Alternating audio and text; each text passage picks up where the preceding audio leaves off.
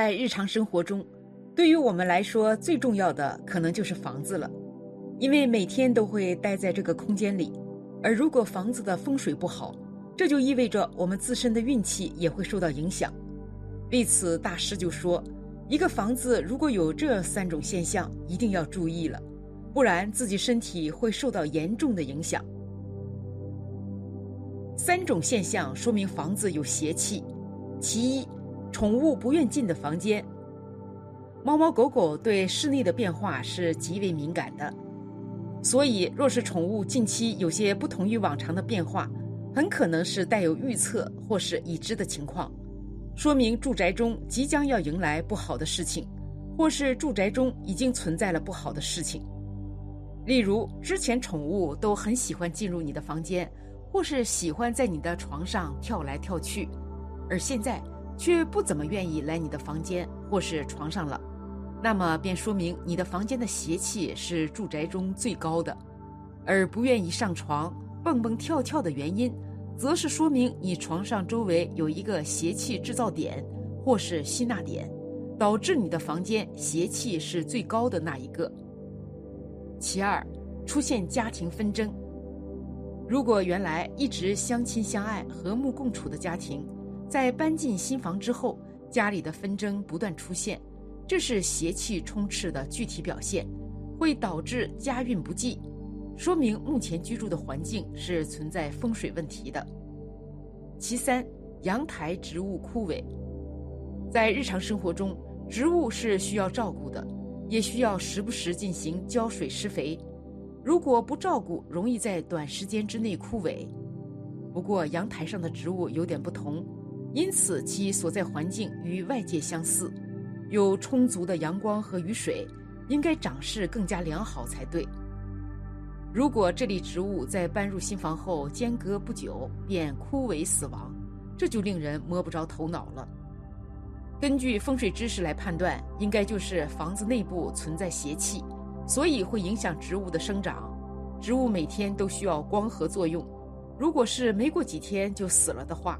那整个家居环境中一定存在邪气，需要及时破解，以防危害到人的安全和健康。朋友经历的真实故事，有位网友在网上分享了自己的真实故事。他说，有个朋友就遭遇到了这样奇怪的事情。朋友姓王，小王租的那个房子不大，房子一进去就是客厅，客厅紧挨着房间。房间紧挨着楼梯，楼梯紧挨着厨房，厕所和浴室就是一起的，两室一厅。前一任房客是一家潮汕人，有些迷信。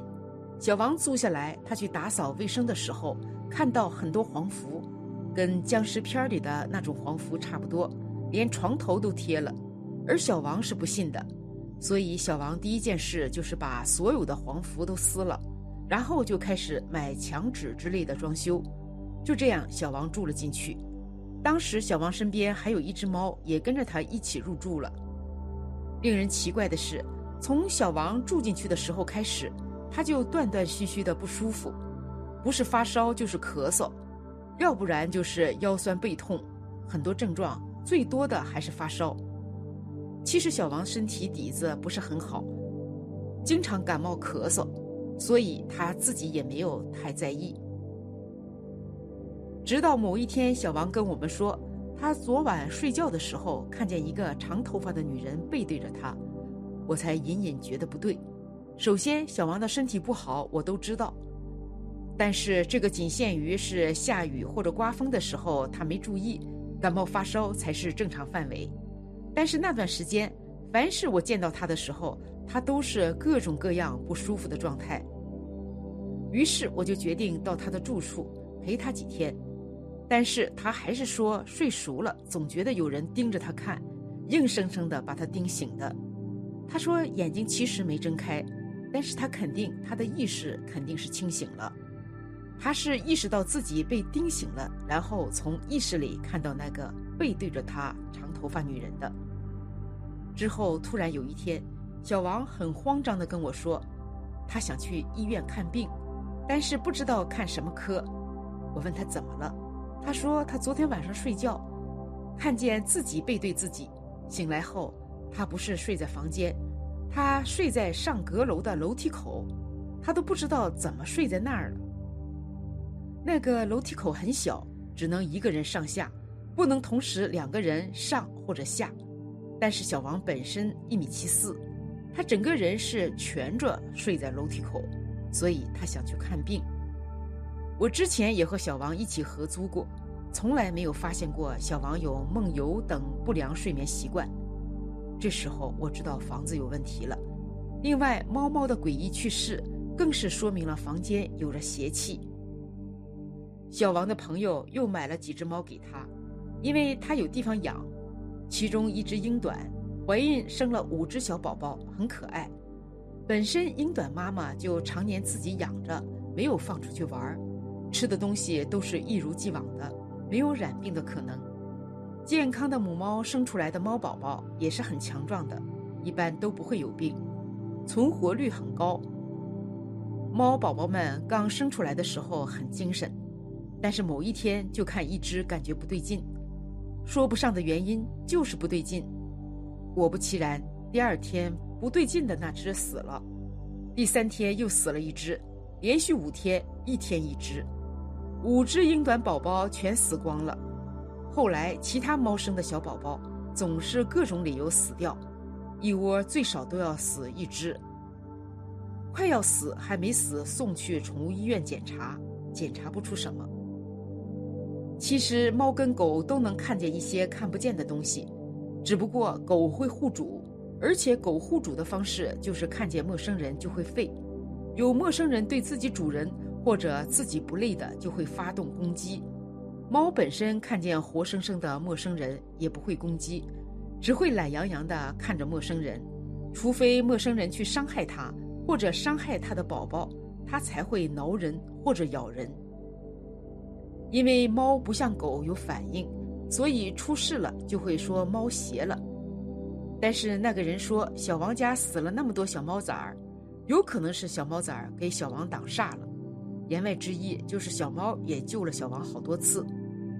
按照死的小猫崽儿来算的话，没有十次也有八次了。后来合约到期，小王就赶紧找房搬了。搬到新家后，小王的猫再生的猫宝宝。再也没有死过。房子有邪气，如何化解？其一，防脏东西。回家之前一定要在门口抖一抖衣服，跺跺脚。如果之前有电话通知家人，可以准备一个火盆儿。过火盆儿是非常棒的防止脏东西进家门的方法。其二，生姜补能。遇到不干净的东西之后。如果回家的时间是白天，则建议切点生姜，冲开水加点白糖喝下去，这样能够将当事人机体瞬间提升阳气，从而提高自身抵抗能力。而如果是回家的时间是晚上，则需要生姜泡热水烫脚，来补充当事人的能量。其三，扫把辟邪，在民间遇到不干净的东西。或者是梦到不好的东西，都会在床边放个家里扫把辟邪。但是要注意的是，这样的扫把必须是用过的，而且使用的越久的越好。而那些有洁癖的人买新扫把用来专门辟邪的方法是完全没有效果的。其四，随身辟邪，前面也有说到，要善用辟邪之物，所以建议大家可以在身上佩戴辟邪物。阻挡不干净的东西进身，或者是在你睡觉的时候放个辟邪物品在枕边，让阳气最弱时候的自己多一个守护。其五是镜子，因为镜子在风水中属阴，所以当你发现自己家中有邪气之后，就要把这些镜子拿掉，以免影响自己的运势。其六是卧室瓷砖墙，一般情况下。瓷砖应该使用在厨房或者厕所中，但是很多人就喜欢在自己的卧室直接贴瓷砖，这样一来就会招阴，而且会出现破财的现象。所以条件允许的话，就可以重新装修一下卧室。其七是锅具，如果你家的灶具或者饭锅出现了决裂的现象，就说明家中的阴气太重了，一定要赶快将这些东西丢掉。如若不然的话，不仅招邪，而且会影响到你的事业，甚至你的感情和婚姻都会变得一塌糊涂。总而言之，一旦房间里真的有邪气，除了上述办法之外，其实最好的办法就是修行。只有当自己的内心强大起来，才会不惧怕任何能量，这个时候你的心才不会受到影响。因此，我们应该在闲暇时间。认真修行佛法，诵读经书。